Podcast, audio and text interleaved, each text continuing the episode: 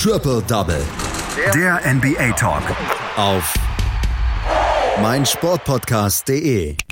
Wir hatten einen Buzzerbeater in der letzten Nacht. Wir hatten einmal eine zweite Verlängerung in der letzten Nacht und wir hatten einen wichtigen Sieg für die Boston Celtics in der letzten Nacht. Das sind so ein bisschen die drei Hauptüberschriften über den NBA-Spieltag der letzten Nacht. Hier bei Triple Double auf meinsportpodcast.de besprechen wir drei von sieben Spielen ganz genau, die restlichen im Schnelldurchlaufen. Das tue ich heute wieder mit einem unserer NBA-Experten, mit Daniel Seiler. Hallo Daniel. Hallo Andreas. Wir fangen an mit einem Spiel, was so ein bisschen am dramatischsten war letzte Nacht. Das war das Spiel der Houston Rockets äh, zu Hause gegen die Utah Jazz. Und man hat eigentlich kurz vor dem Ende gedacht, dass die Houston Rockets vielleicht diesen ganz knappen Sieg gegen die Utah Jazz davontragen könnten, konnten, könnte. Aber dann kam Bojan Bogdanovic. Man hat es eigentlich sogar das ganze Spiel über gedacht, dass die Houston Rockets den Sieg im Toyota Center erringen können, im heimischen Toyota Center. Das war ja das erste Mal, dass die neue Starting Five zusammenspielen konnte. Nicht ganz. Äh, Eric Gordon fehlte aufgrund einer Verletzung. Für ihn war Daniel House in der Starting Five, aber dennoch hielt Mike D'Antoni an seinem Small Ball fest und es war eben sehr interessant zu beobachten, wie wird dieses Small Ball Lineup gegen den großen Stifle Tower bei den Utah Jazz, gegen Rudy Gobert äh, agieren. Und das kann ich vorweg sagen, es hat sehr, sehr gut funktioniert. Und deswegen waren die Houston Rockets eigentlich von Anfang an im Spiel deutlich die bessere Mannschaft. Ähm, begann mit einem sehr, sehr guten ersten Viertel und da ist vor allem Russell Westbrook zu nennen, der sein Team getragen hat. 17 Punkte legte der Guard allein im ersten Viertel auf.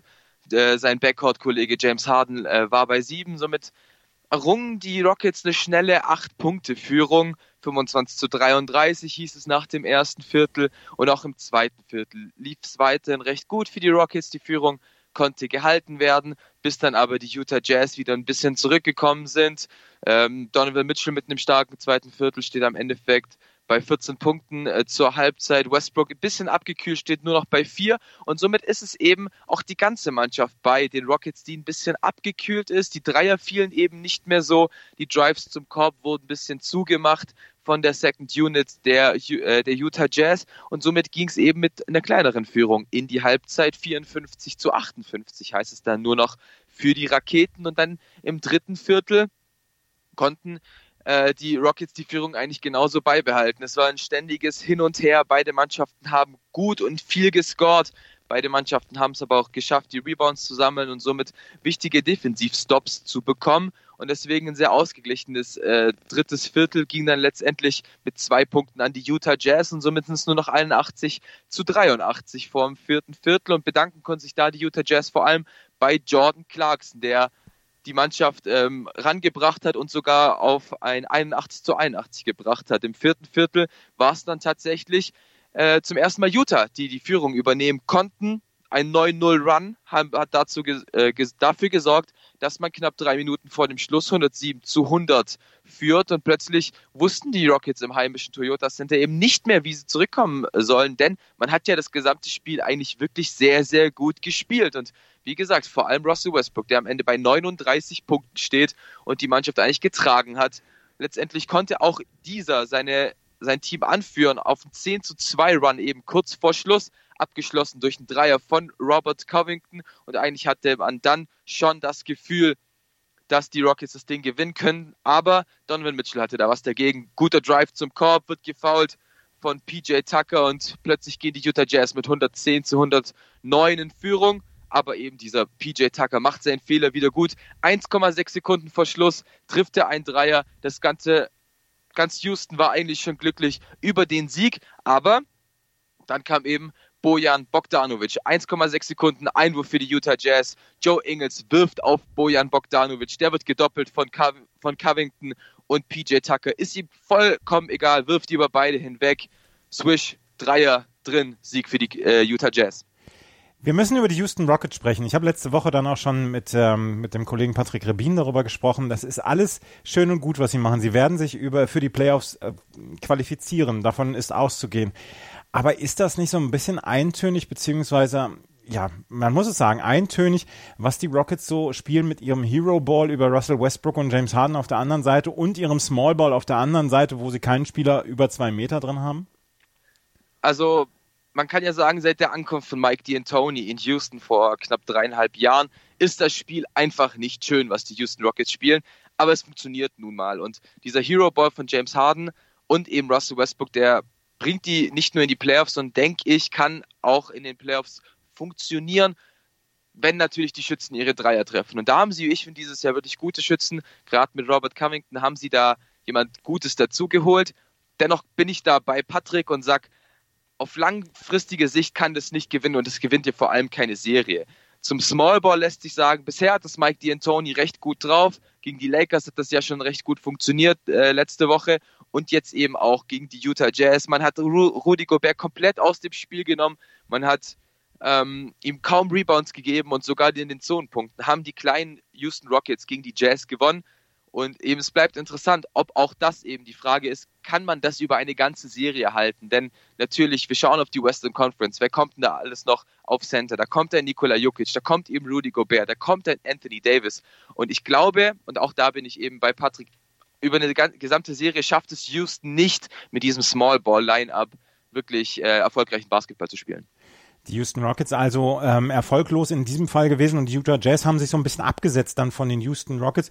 Die Utah Jazz stehen im Moment bei 34 und 18, die Houston Rockets bei 33 und 20, anderthalb Spiele dahinter. Es wird äh, um das Heimrecht wird es sowieso noch sehr viel Hauen und Stechen geben, weil ja auch Oklahoma City und die Dallas Mavericks dann noch ein Wörtchen mitreden wollen. Aber es könnte gut sein, dass wir diese Serie Utah Jazz gegen Houston Rockets dann auch in den Playoffs genauso sehen. Auf jeden Fall, Stand jetzt ist es ja sogar die Playoff-Serie. Ähm, Utah steht auf 4, Houston steht auf 5. Das wäre die 4-5-Serie, wie wir es auch schon im letzten Jahr hatten. Das wäre das dritte Mal in Folge, dass die beiden Teams in den Playoffs aufeinandertreffen. Die Houston Rockets verlieren also gegen die Utah Jazz äh, knappstmöglich mit 113 zu 114 und Bojan Bogdanovic der hält zum zweiten Mal in dieser Saison, dass er quasi den Game Winner bzw. den Buzzerbeater wirft. Wir haben noch zwei weitere Spiele, um die wir uns ein bisschen genauer kümmern wollen. Ein weiteres Spiel, was nur mit einem Punkt Unterschied entschieden worden ist, das allerdings auf eine etwas andere Art und Weise, ist das das Spiel der Boston Celtics bei den Oklahoma City Thunder. Und die Boston Celtics konnten einen wichtigen Sieg hier einfahren. Mit 112 zu 111 konnten sie die Thunder auf Distanz halten und bei den Boston Celtics ist es ja ähnlich so ein bisschen wie bei den Houston Rockets. So richtig gut ist die Stimmung nicht in Boston, aber sie stehen im Moment relativ sicher auf Platz 3 in der Eastern Conference. Auf jeden Fall und stehen eben gerade auch bei einer recht guten äh, Winning Streak. Es war der siebte Sieg in Folge für die Mannschaft von Brad Stevens. Und schauen wir aber erstmal auf die OK City Thunder. Wer hätte noch vor zwei, drei Monaten gedacht, dass diese Mannschaft noch genauso auf dem Court steht, wie sie zu Saisonbeginn äh, geformt wurde? Also sowohl Danilo Ganilari als auch noch Chris Paul und Dennis Schröder waren alle nach der Trading Deadline noch Teil der Thunder. Und das hat sich eben auch ausgezahlt, die komplette Saison. Man steht mit 32 zu 21 äh, auf einem sehr komfortablen sechsten und siebten Platz. Das tauscht sich ja immer, aber die Playoffs sind so gut wie sicher. Und das zeigt ja auch dieses Topspiel, warum bei den OK City Thunder so viel funktioniert. Denn Coach Billy Donovan hat einfach immer die richtigen Pläne. Und auch wenn es jetzt dieses Mal nicht zum Sieg gereicht hat, sieht das bei den Thunder dieses Jahr schon wirklich gut aus. Und auch zum Anfang der Partie gegen die Boston Celtics hat man wirklich sehr, sehr gute Matchups gefunden. Ähm, es wurde sofort gesehen, Danilo Gallinari ist so gut wie gegen alle Spieler ein äh, wandelndes Mismatch in der Offensive. Und somit hatte sowohl gegen Jason Tatum als gegen Kemba Walker und gegen ähm, Jalen Brown, sofort ist er in den Post gegangen, hat sehr gut ges äh, gescored, frühe neun Punkte für den Italiener.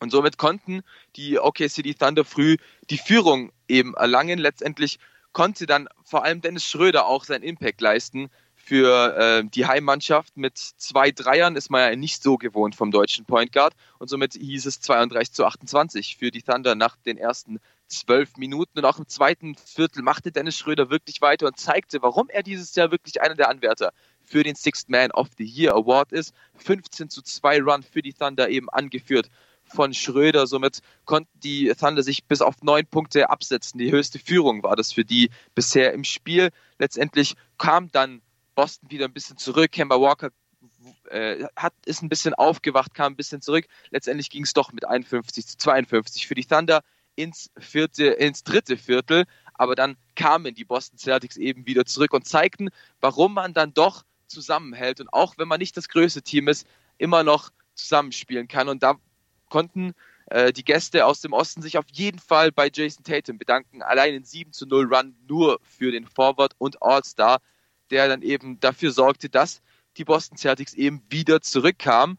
Und das sorgt ja auch dafür, dass man mit der höchstmöglichen Spannung ins vierte Viertel geht. 84 zu 84 ausgeglichen. Also ging es in den Schluss, Schlussabschnitt und auch da hatten wir wirklich die ganze Zeit ein sehr, sehr schönes Basketballspiel. Es wurde ja auch für Europäer um 21.30 Uhr deutscher Zeit übertragen. Also sehr, sehr gut anzusehen auch. Und da haben beide Mannschaften eben wieder gezeigt, warum beide Mannschaften mit den Playoffs planen können. Und letztendlich hatte, hatten die Boston Celtics mehr Glück, weil Kemba Walker einfach zwei Klatschdreier aus dem Dribbling getroffen hat, seine Mannschaft eben dann mit sechs Punkten kurz vor Schluss in Führung bringen konnte. Dennis Schröder kam zwar nochmal mit einem wichtigen Dreier für die Thunder zurück, letztendlich war dann aber die Hypothek doch zu viel und die Boston Celtics konnten gewinnen. Knapp wurde es nur noch, weil Chris Paul mit, äh, mit dem Buzzer eben auch einen Dreier versenkt hat. Der hat aber nicht zum Sieg oder zum Unschieden gereicht. Deswegen gewinnen die Boston Celtics ein sehr, sehr interessantes und sehr, sehr schönes Basketballspiel. 112 zu 111 für die ähm, Oklahoma, äh, für die Boston Celtics am Ende. Wir können noch mal gerade über Dennis Schröder sprechen. Du hast ihm schon gesagt, er ist der Anwärter auf dem äh, Best Six Man. Er traut sich ja auch inzwischen sehr, sehr viel zu. Er hat jetzt 22 Punkte letzte Nacht gescored, nur 8 von 21, das muss man auch dazu sagen. Aber er ist inzwischen in dieser Rolle angekommen, wo man ihm dann auch den Ball gibt und ihm dann auch vertraut, oder? Auf jeden Fall. Und das, obwohl mit Shea Gilgis Alexander und Chris Paul, zwei andere nominelle Point Guards, mit auf dem Feld stehen, hat man es immer wieder gemerkt. Wenn die Boston Celtics gepunktet haben, äh, ist er immer direkt zur Baseline gelaufen, hat sich den Ball vom Center abgeholt und hat ähm, quasi den Ball nach vorne gebracht und den Angriff initiiert. Also der hatte schon die Verantwortung übernommen und es scheint, das hat man vor allem in den Timeouts zu sehen, als ob er wirklich lernwillig ist und gerade von Chris Paul eben versucht, sich viele Tipps abzuholen und das zeichnet sich in dieser Saison auf jeden Fall aus. Die ja, Oklahoma City Thunder sind allerdings nicht siegreich gegen die Boston Celtics, die damit auf Platz drei weiterhin in der Eastern Conference sind. Ein weiteres Spiel, um das wir uns ein bisschen genauer kümmern wollen, ist ein ganz, ganz wildes Spiel gewesen.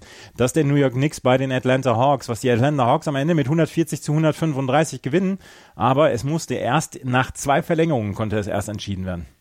Ja, und das, das war die Partie der zweitschlechtesten gegen die drittschlechteste, äh, gegen das drittschlechteste Team im Osten, also die Hawks gegen die Knicks. Und das versprach schon mal keine Defense bei beiden Teams und genauso war es dann letztendlich auch. Es ging schon sehr, sehr wild los. 31 zu 20 führten die Knicks nach den ersten zwölf Minuten und dann ein wirklich ein hoch High-Scoring zweites Viertel. 63 zu 61 stand es dann schon zur Halbzeit, also 32 zu 41 ging es da für die Hawks aus und im dritten Viertel dann konnte Atlanta ein bisschen den Spieß umdrehen. Zwei wichtige Runs, 9 zu 2 Run, 8 zu 0 Run, haben eben die Hawks wieder ein bisschen rangebracht und letztendlich ging es dann eben in die Verlängerung, weil einfach am Ende niemand das Spiel closen wollte. Sowohl Trey Young als auch Julius Randle haben potenzielle Game, Game Winner äh, vergeben. Somit äh, ist in den letzten 30 Punk äh, Sekunden einfach nichts passiert im vierten Viertel, somit ging es in die Verlängerung. Und auch, und auch da hörte es nicht auf, ein verrücktes Spiel zu sein. Während der ersten Verlängerung führten die New York Knicks eigentlich schon komfortabel mit acht Punkten. Man dachte schon, das, das wird was, der, ähm, der Sieg geht eben nach New York. Und dann kam eben Trey Young, der übernommen hat, blieb von der Freiwurflinie perfekt in der, in der Overtime, zeigte da also seine Klatschnis und hat dann eben auch in der zweiten Verlängerung, die es dann ja gegeben hat, ähm, seine, sein Team angeführt und dann letztendlich mit 48 Punkten auch den Sieg geholt. Bei den Atlanta Hawks bisher äh, noch ausgefallen der Clint Capella, der im Trade von den Houston Rockets gekommen sind. Aber ein sehr, sehr interessanter Win und das war eigentlich das typische Spiel zwischen zwei relativ defensiv schwachen Mannschaften. Die New York Knicks verlieren also bei den Atlanta Hawks mit 135 zu 140. Viele weitere Spiele hatten wir noch.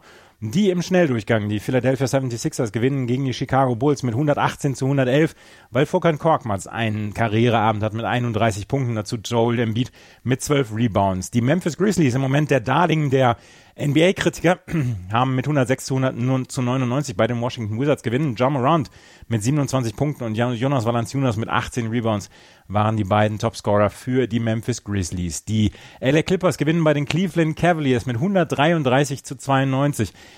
Andrew Drummond in seinem ersten Spiel, ja, ist ein bisschen wie vom Bus überfahren worden hier bei dem Spiel.